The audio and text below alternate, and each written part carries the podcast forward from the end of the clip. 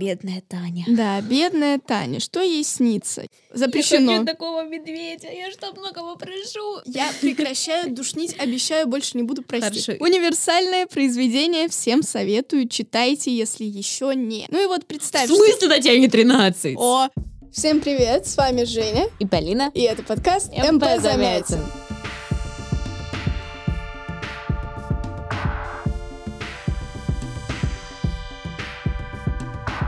Мы готовимся к ЕГЭ по литературе. Я студентка первого курса журфака МГУ. А я в этом году заканчиваю 11 класс и собираюсь поступать на журфак. Сразу небольшой дисклеймер. Наш подкаст — это не полноценная подготовка к ЕГЭ по литературе. Мы просто помогаем вам. Поэтому, пожалуйста, читайте кодификатор, учите литературу в школе. Не надейтесь только на нас, но мы постараемся сделать вашу подготовку к ЕГЭ максимально приятной.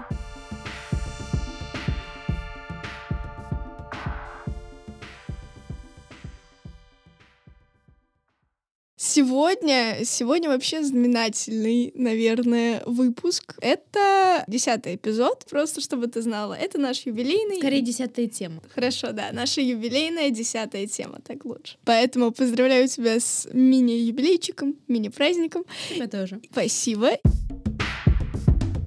В прошлом выпуске мы поговорили о романе Ивана Гончарова «Обломов», и очень много внимания уделили сну Обломова. И решили, что почему бы не сделать отдельный выпуск по снам литературных героев. Они очень часто попадаются в ЕГЭ, как в маленьких, так и периодически в больших сочинениях. И, как правило, довольно большое влияние оказывают на композицию и на сюжет. Да, Полина? Да. Поэтому сегодня мы обсудим такие, грубо говоря, базовые сны. Сны героев произведений из кодификатора, из э, тех рассказов, романов, что у нас еще сегодня будет? Да, рассказов, романов, произведений, которые попадаются в ЕГЭ наиболее часто. И поговорим, в принципе, о том, что такое сон с точки зрения литературы. Вот с этого я бы и хотела начать. Вот А, что сейчас немного Да. тоже как мини-дисклеймер. Мы в прошлом выпуске очень много говорили про сон Обломова, поэтому в этом мы уже не будем о нем говорить так подробно, как мы делали это в прошлом выпуске. Вот, то есть Обломов мы помним, что его сон тоже очень шикарен, никто не отрицает, но про него мы будем говорить ну, так вкратце очень. Да, а если вы хотите послушать полное обсуждение и трактовку э, сна Обломова и его влияние на композицию романа, слушайте наш прошлый выпуск про саму книгу Гончарова. Так, и э, опять же, возвращаемся к тому, с чего я хотела бы начать, и с чего логично было бы, наверное, начать. Что такое сон с точки зрения литературы? Вам, может быть, в школе объясняли, как это правильно называется и какую роль сны обычно в композиции играют? Ну, наверное, прям точного определения не было, но сны в литературе так или иначе это какая-то такая вещь за гранью реального, в которой, как правило, может рассказываться какое-то прошлое персонажей, либо же наоборот бывают вещи сны, когда персонажи видят то, что будет в будущем, и так или иначе меняют свои действия. Ну, то есть сны нужны именно как уточнение сюжета, чтобы лучше понять персонажей. Да, это очень верно. И с другой стороны, хочу добавить, что сны — это элемент психологизма. Вообще психологизм в литературе, особенно 19 века, заслуживает, на мой взгляд, отдельного вообще диалога, отдельного выпуска, возможно. Но это также элемент психологической характеристики персонажей и открытие для читателей их внутреннего мира или каких-то его аспектов. А чисто с терминологической точки зрения, сны героев называются встроенными композиционными элементами, которые напрямую не влияют на сюжет, но при этом, как мы сказали, позволяют читателям лучше понять героев, позволяют автору раскрыть персонажа в полной мере, а также являются атрибутом психологизма. Предлагаю от теории постепенно переходить к практике, то есть к обсуждению снов. И я предлагаю начать с капитанской дочки. Кто у нас там видит сон? Петр Гринев. Да, сон Петруши Гринева. Что ты помнишь, может быть, ты можешь воспроизвести, пересказать, что Гриневу снилось приблизительно. Насколько я помню, а, ему снился сначала его дом, что он так или иначе каким-то образом то ли разговаривает с отцом, то ли еще что-то там происходит, но потом оказывается, что отец это не отец, а, извините меня, Пугачев, вот, что его там мать убили, и вообще там все плохо. Так, э, я немножко уточню твои воспоминания. На самом деле сны в литературе это коварная штука, потому что всегда их запоминаешь приблизительно, а конкретно восстановить детали очень трудно, потому что они, как правило, сумбурные, ну как и человеческие сны. Ты же, когда просыпаешься, вряд ли можешь посекундно воспроизвести, что тебе снилось, да. что происходило в твоем сне. Это проблема. Вот, но в то же время они очень важны как для общего понимания произведения, так и для ЕГЭ непосредственно, поэтому надо их вспоминать. Поэтому сейчас кратко воспроизведу, что же там все-таки было.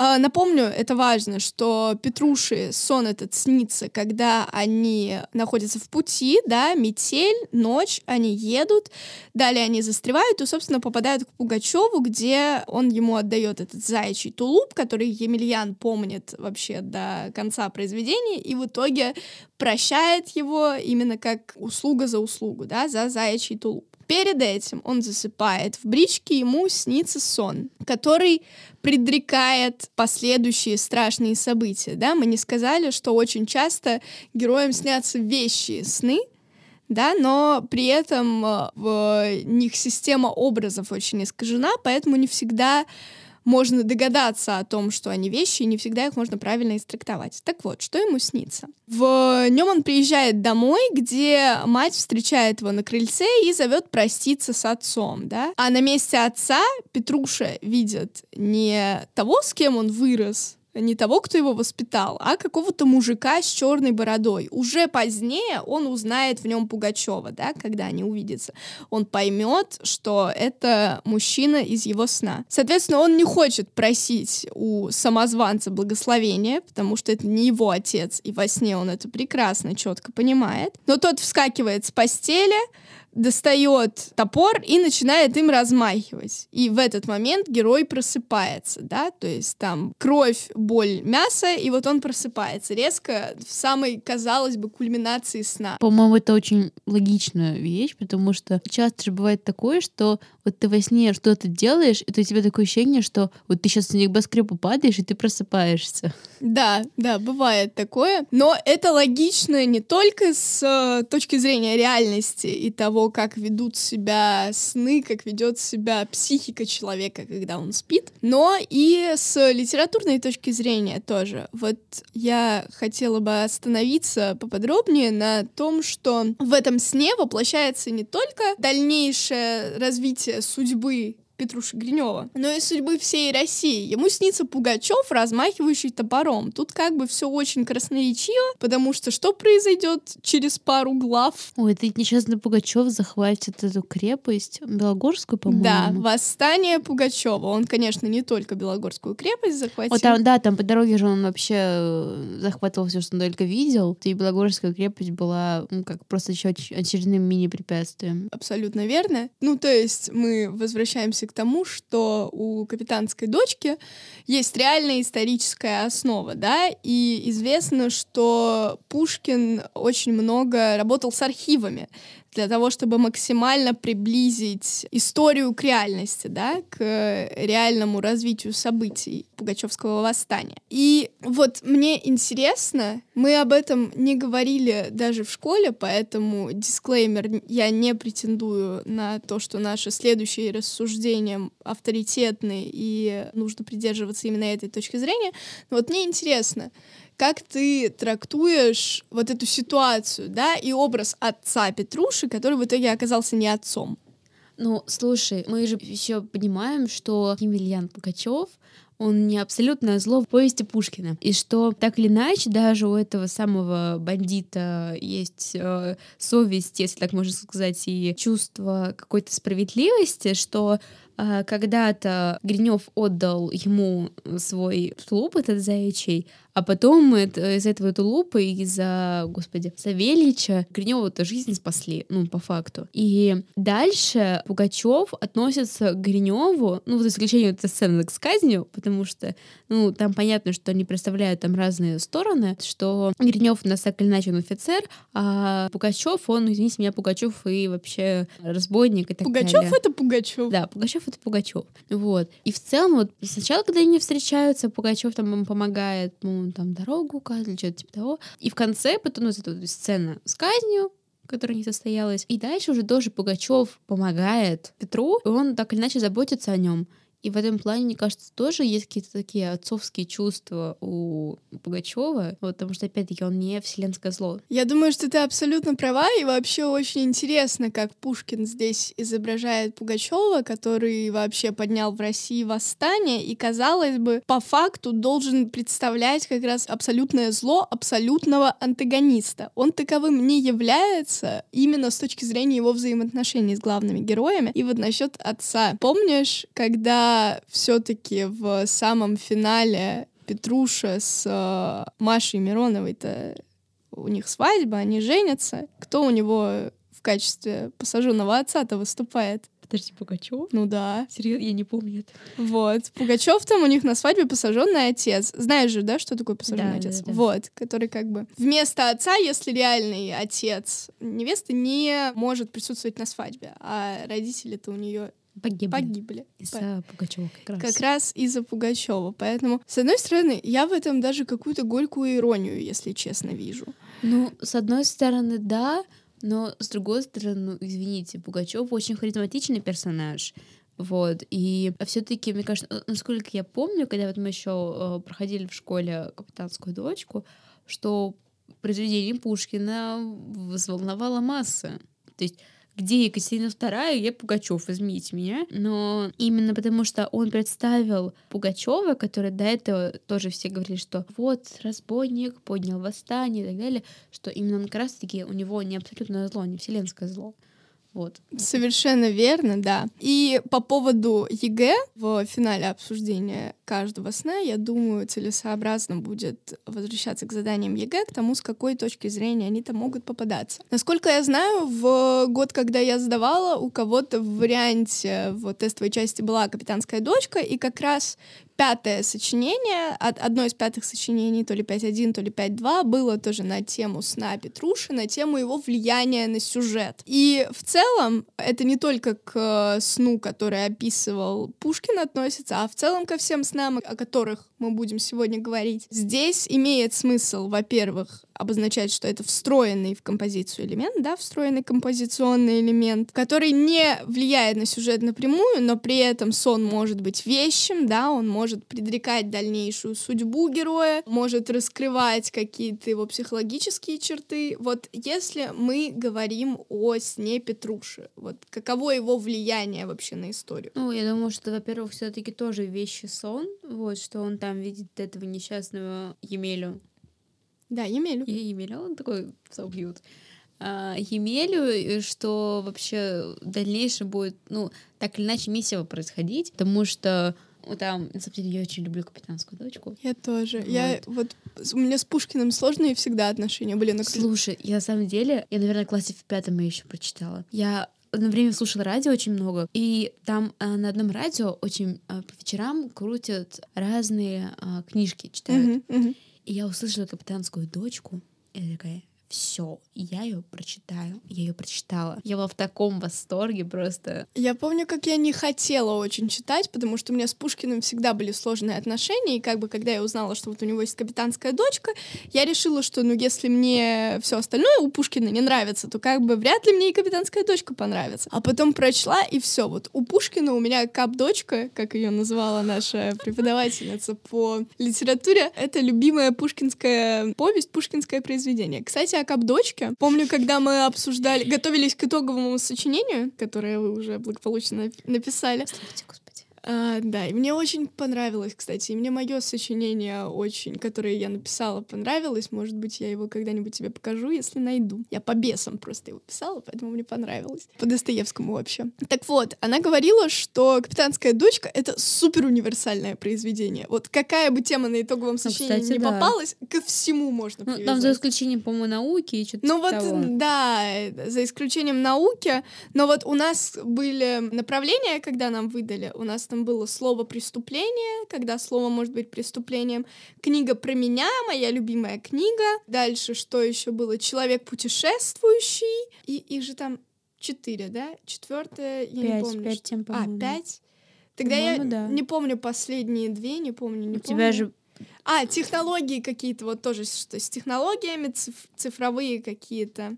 Ой, я Век помню технологий. свое итоговое сочинение э, в двух словах. Это, знаешь, я где-то увидела в интернете картинку, там была игрушка с надписью «Годзилла против Иисуса». И вот мое сочинение — это примерно вот краткая эта картинка. Ой, слушай, у нас девочка есть, которая получила зачет за то, что написала сочинение по майору Грому. Познакомь меня с ней. Обязательно. Она сейчас в США, вот, но я думаю, вы все Плак. равно подружитесь, тем более, что она планирует приезжать. Так вот, к нашим темам итогового сочинения Кап-дочка подходила просто везде, ну, за исключением, наверное, вот темы про цифровые технологии. И то у нас в итоге, это ж только направление, сами темы мы узнали на сочинении, у нас про эти цифровые технологии там была такая размытая тема, я не воспроизведу, но суть в том, что даже туда можно было при желании Кап-дочку привязать, поэтому универсальное произведение всем советую, читайте, если еще не. Возвращаясь к сну Петруши, ты совершенно права, что это как раз вот разряд вещих снов, предрешающих и предрекающих не только судьбу самого персонажа, но и судьбу России, да, восстание, которое ждет читателя буквально через пару глав. И в целом вот этот образ отца, да, что Петруша видит вместо своего отца Пугачева, потом узнает в нем Пугачева, а в финале, собственно, этот же мужчина у него на свадьбе с Машей присутствует в качестве посаженного отца, тоже очень интересно. Да, возвращаемся к вопросу о том, что иногда сны бывают очень сложно истрактовать, даже если ты читал все произведение и как бы наблюдаешь со стороны. Потому что каково Петруши было после того, как он проснулся, а в будущем его вот такая ждет круговерть, я вообще боюсь представить. Давайте постепенно тогда, давай перейдем уже э, к следующему сну. У меня в списке следующий сон Обломова. Мы его подробно обсуждали. В прошлом выпуске уже об этом сказали. Но я предлагаю сейчас вот прям краткое, супер э, краткое резюме. Что ему снится, как ему это снится, как это влияет на сюжет. Давай, тебе А, слово. Ему снится его детство, там, по-моему, один день из Обломовки. Вот, там показано, что Обломовка — это абсолютная идиллия, и по факту это то, к чему и стремится Обломов. Плюс еще за счет этого сна нам объясняют а, характер Штольца, и нам объясняют, почему, собственно, Обломов такой Обломов. Ну, если прям такая выжимка. Да, очень хорошая выжимка, саммари такое небольшое, как говорит наша преподавательница по английскому в университете. Отлично. Я единственное, что добавлю еще, что, опять же, в прошлом выпуске мы это обсуждали, слушайте наши, наши прошлые диалоги, что как раз вот образы тоже центральные в романе, такие как образ Агафьи Пшеницыной и Захара, слуги Ильи Ильича, они очень важны как раз именно потому, что они сохранили вот этот первозданный облик Обломовки. Агафья его воссоздала для Ильи Ильича, поэтому ему так с ней уютно. А Захар, собственно, это тот, кто пришел с ним из... У меня сейчас Обломов. рандомный вопрос. Да. Прикинь, что было бы, если бы Обломов не умер, и Обломов, Пшеницына, Захар и, по-моему, вот э, жена уже Захара на тот момент. Вот ты же прикинь, даже вообще по факту собрались люди, которые буквально воссоздают для облома обломовку. Ну вот и поэтому ему так с ними хорошо, и поэтому ему не было бы так уютно, и он не создал бы такую семью с э, Ольгой. Да, да. Ну, Я предлагаю на этом завершить, Да, потому что хорошо. начнем рассуждение. Да, переходим. У нас не так много времени, а сны еще есть, поэтому постепенно от Обломова прыгаем снова к Пушкину, к Евгению Онегину, к сну Татьяны Лариной. Что ей снится, помнишь ты? Нет. А, или... Нет, я не помню. Так, хорошо, тогда я сейчас быстренько... очевидно, что ей снится Онегин. Да, ей действительно снится Онегин. И в этом плане я бы сопоставила э, сон Татьяны со сном Петруши Гринева, потому что он тоже вещий, тоже предрекает будущие события. Для ЕГЭ, кстати, можно это запомнить. И если у вас будет вопрос про сон Татьяны или сон Гринева, можно их сопоставлять друг с другом. Так вот, тоже у нее сон э, немного сумбурный, с э, какими-то гипертрофированными, жуткими образами, но при этом предрекающий будущую действительность. О, бедная Таня. Да, бедная Таня. Что ей снится? Ей снится, что во время святок она, как и другие девушки, гадает на суженого, да? Суженый ряженый, приди ко мне, приди. Ну, понятно, очевидно, да, кого она ожидает увидеть во сне, потому что уже тогда она по уши влюблена в Онегина, и она его увидит. Но только дальше что-то пойдет совсем не так, да? Онегин будет пировать в компании каких-то совершенно жутких чудовищ. Некоторые из них антропоморфны, некоторые вообще на людей не похожи, и непонятно, что это за многоглазые, многолапые существа. Кроме того, там помимо чудовищ еще адские привидения, это прям цитата из Пушкина. Значит, он с ними пирует, пирует, а потом длинным ножом пронзит оказавшегося в том же доме Владимира Ленского. Причем интересно, что Онегин ей снится не в человеческом облике, а как медведь. И я думаю, что ты помнишь это. Нам прямо акцентировали на это много раз внимание, что Татьяна же тоже с ними на этом перу находится. И когда какое-то из чудищ уже к своему стыду, опять же, не помню какое, тянет к ней что-то свои лапы, щупальца, руки, пытается ее схватить. Онегин в образе медведя хватает ее в лапы, кладет на скамейку и на всех рявкает, мол, она моя, не трожьте, вообще моя прелесть, don't touch. Запрещено. Я хочу такого медведя, я что многого прошу. Ты хочешь медведя? Хочу медведя. Хочешь медведя? Э, Мы примерно вспомнили сон Татьяны, как ей там что снилось. Теперь я хочу у тебя спросить, хотя мы об этом частично уже сказали, как этот сон относится вообще к композиции, к сюжету, как он на него влияет? Ну, во-первых, вещи сон, как мы уже говорили, потому что э, Ленского действительно убьют, правда, не ножом, а пистолетом. Вот. А, Револьвером попрошу. а револьвер типа не пистолет. Это не одно и то же. Ладно, все, я, я не душню, я прекращаю душнить, обещаю, больше не буду простить. Хорошо. Продолжай. Из, э, его из револьвера, что Онегин, он, конечно, у нас не медведь, но периодически он ведет себя не очень разумно, но при этом он... Мне просто очень нравится Евгений. А, он так или иначе ему хватает мозгов, чтобы не слишком... а, Чтобы не воспользоваться Татьяной. Ну, блин, насколько я так могу сказать, что я просто, я правда очень плохо помню сон Татьяны. Но единственное, но мне кажется, прямо такая яркая смерть Ленского. Вот, и то, что, ну, с Онегиным у них не, не сложится. Да, не сложится. Ну, конечно же, напомню, что, хотя, когда я это говорю, почему-то обычно у всех это вызывает истерику. Но у меня тоже вызвало, когда я узнала Онегину 26, а Татьяне как бы 13. Ну и вот В представь, что... смысле Татьяне 13? О, значит, ты не в курсе. Не, подожди, я, что- я Татьяне читала- 13 лет, Онегину 26. На момент, когда она написала ему письмо, вот когда основное Я думала, происходит- Татьяне 16. 13. В см- Не, почему, почему, почему это 13? Там, э, я помню, я смо- нам даже на литературе показывали видео, э, где рассуждает об этом какой-то профессор, дядечка, и он прям вычитывает, надо будет найти, у меня сейчас авиарежим включен, я не смогу найти текст Евгения Онегина, но там есть прям строчки, что-то про предрассудки, вот описывается характер Татьяны, семья, в которой она выросла, что-то предрассудки, которых не было и нет у девочки в 13 лет. Вот ей 13 лет, понимаешь, а Онегину 26. И я к чему это начала э, эту тему? К тому, что представь, вот тебе 13 лет, ты девочка, только-только вступившая в Слушай, я прекрасно возраст. понимаю Татьяну, мне тоже нравится мужчина постарше. Я не к тому, я к тому, что вот девочке, которая только-только вступила в подростковый возраст, снится такой жуткий сон с какими-то привидениями, монстрами, э, жутью и мужчиной, который ей нравится. Ну, как бы, я просто, опять же, пытаюсь себя поставить на место Татьяны, я бы ничего в этом сне не поняла и никак бы его не истрактовала. Поэтому, да, конечно, но мы, как сторонние наблюдатели, можем понять, что в этом сне как бы уже очевидно, да, уже Пушкин нам показывает, что Татьяне с Онегиным ничего не светит в этой прекрасной жизни, но она-то, даже если бы она в свои 13 лет это поняла, но я сомневаюсь, что ей бы захотелось в это верить. Ну, представьте, 13-летняя Ну влюбленная девочка. Поэтому здесь тоже интересно рассуждать о том, как герои воспринимают собственные сны.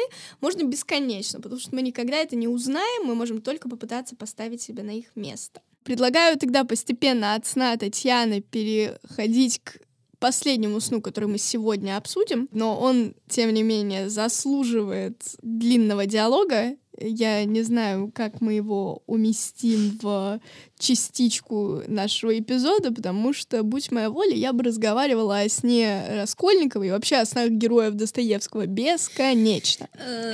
Я просто очень люблю Достоевского, прости меня. Ну, что снилось Раскольникову, я так поняла, ты помнишь. Воспроизводи. Слушай, там, по-моему, было несколько снов. Я просто уже тоже плохо помню. Да, да, да. И происходило. действительно было несколько. Конкретизирую, что мы сейчас обсуждаем первый, который с лошадью. Вот, боже, я, я не могу. Я, конечно, понимаю, что Достоевский — это э, с- вечное страдание и так далее, но зачем над животными-то измываться? Там в чем суть? Там отец Раскольникова э, выходит откуда-то, или идут по улице, я не помню уже контекст, что там происходило прямо в самом начале, но они идут по улице и видят такую картину, что несколько пьяных людей запрягают лошадь, а там лошадь, но по ней видно, что долго она уже не проживет. И как бы людей много, а там ведь то ли какую-то телегу тащат, то ли еще что-то. И эта лошадь, эту телегу с трудом тащила с одним человеком, а тут людей 10 село, и понятное дело, что она эту телегу с места даже сдвинуть не может. И тогда а, хозяин этой лошади достает кнут, начинает хлестать эту лошадь, и лошадь вроде пытается что-то сделать, она пытается сдвинуть телегу, но и не может физически, потому что, ну, не может. Вот и все. Совсем. И ее там уже хлещут там чуть ли не до крови в мясо, и потом а, а, эти люди, у них там задор наоборот, еще больше как адреналин, и а в какой-то момент они достают топор и уже начинают хлестать лошадь топором. Ну и понятное дело, что если хлыст еще бедная лошадь могла хоть как-то выдержать, то топор она явно не выдерживает, и лошадь уже а, умирает мучительной смертью. Толпа вроде потихоньку как успокаивается уже, куда-то расходится, и маленький Раскольников вместе с отцом, который видит всю эту жу- жуткую картину, подходит к лошади, садится рядом с ней, кладет ее голову себе на колени а, и спрашивает типа, у отца, как это вообще можно. Да, сон Раскольникова первый ты помнишь наиболее детально. Э, Дисклеймер сразу сделаю маленький. Раскольникову и дальше снится еще несколько снов, но они менее яркие, более короткие.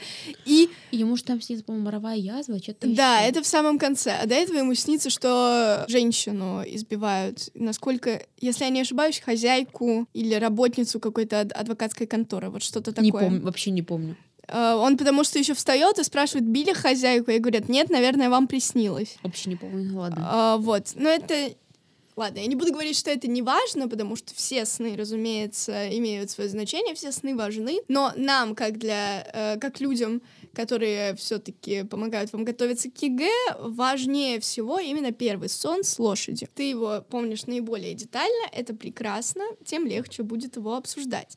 Я лишь скажу, что сон этот ему снится накануне убийства, да, накануне э, того, как он встанет, возьмет топор в дворницкой и пойдет э, убьет старуху и ее сестру, да, и пойдет срубить бабок. Шикарно. А, Пока мы будем нас. говорить про Раскольникова, я буду шутить или не смешные шутки. Да, а ты знала, что будет, если ураган сдует дом престарелых? Бабки полетят по ветру. Бабки на ветер. Да. Так, все, у нас, у нас серьезное предприятие, Полина. Мы готовимся к ЕГЭ. Ну как так может? Ладно. Я обещала, что не буду больше душнить. Простите. Кому ты это говоришь? Возвращаясь к сну Раскольникова, к тому, что он видит его накануне убийства, накануне того, как решиться на него. Очень важно, что мы видим его во сне как ребенка, да, можно опять же тут сопоставлять со сном Обломова в том плане, что здесь он тоже предстает перед нами как маленький ребенок, который идет со своим отцом, и вот он видит, как убивают эту лошадь, эту клячу, и ему страшно, он боится, он в совершенном шоке, он не понимает, как так можно издеваться над животным.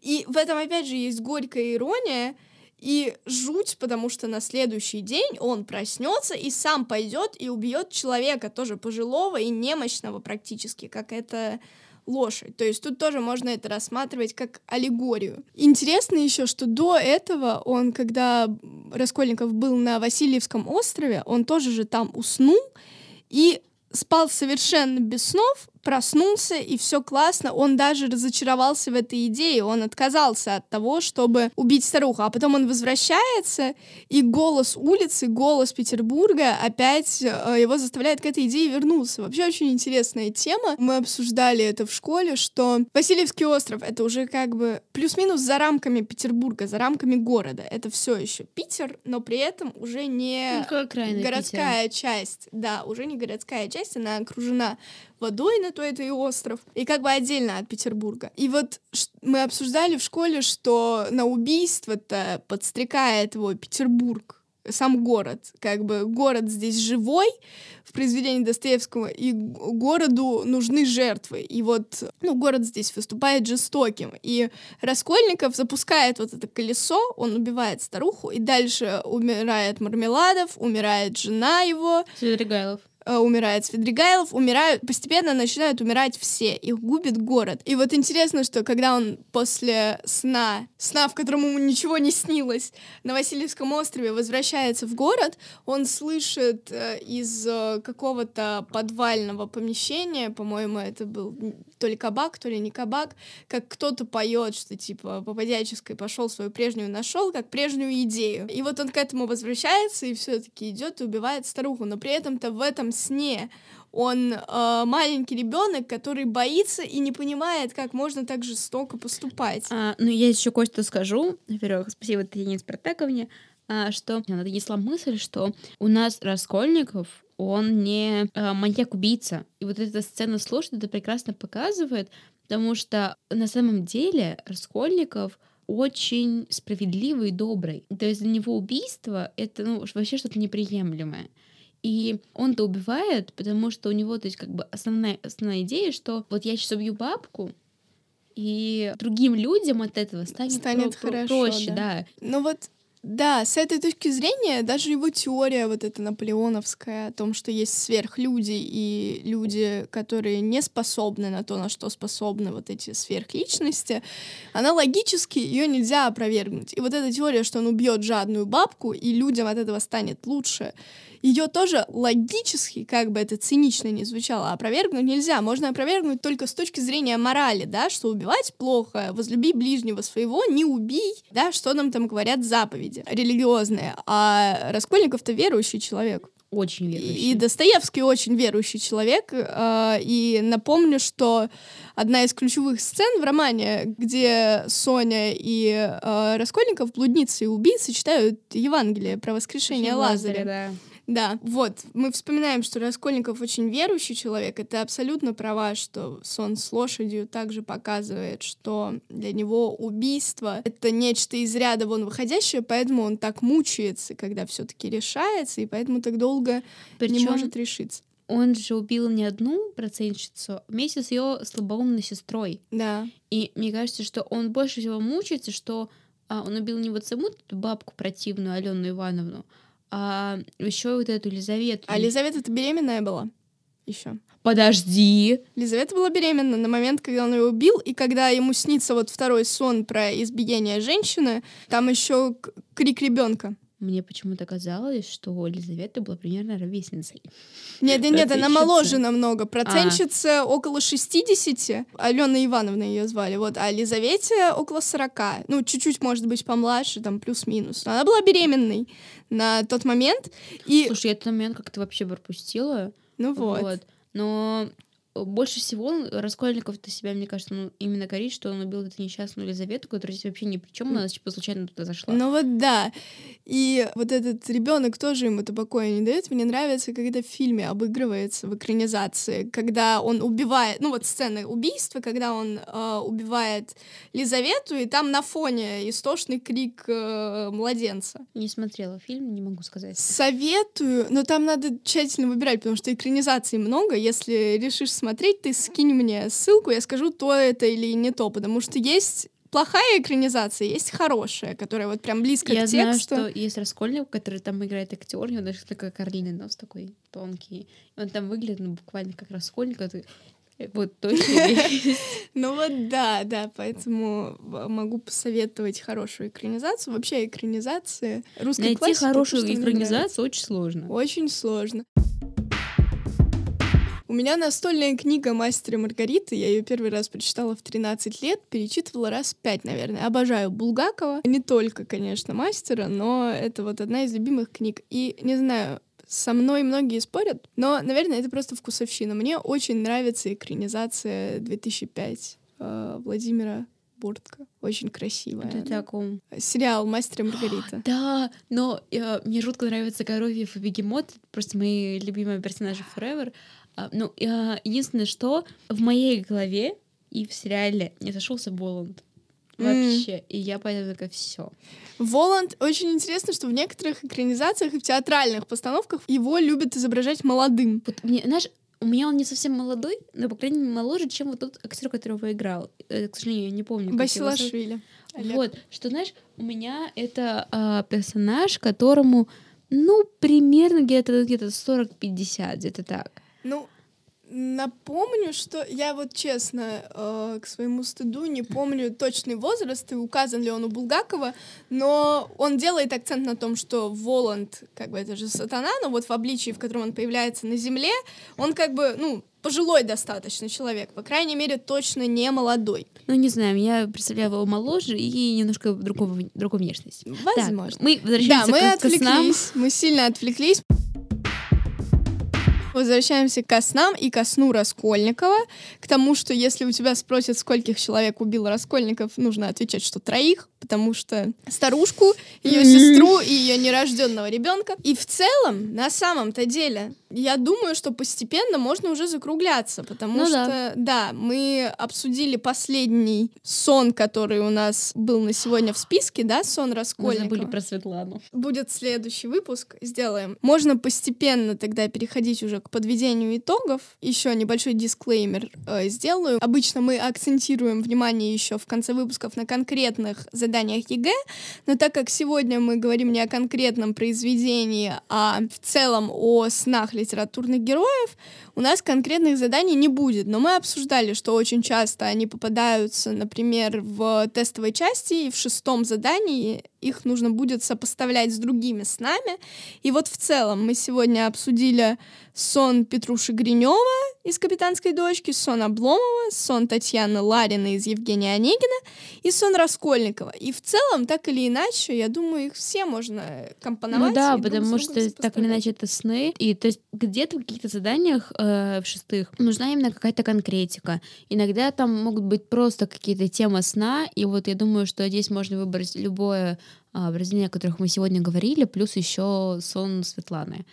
Вот. Да, да, сон Светланы. Мы Светлану отдельно обсудим. Еще у нас будет отдельный выпуск под нее, и там тоже поговорим про ее сон. Поэтому в целом я думаю, что мы можем закругляться. Единственное, э, еще добавлю, что сны коварная очень штука, они часто попадаются в экзамене, но сложно воспроизвести их детально, поэтому, ребята, Готовьтесь к этому с той точки зрения, что если вы сомневаетесь, что детально помните какой-то сон, а он вам может понадобиться, лучше перечитайте вот эту главу, этот отрывок, где описывается этот сон, потому что сегодня мы выяснили, что не все детали у нас хорошо запоминаются, но это не страшно. На сегодня все.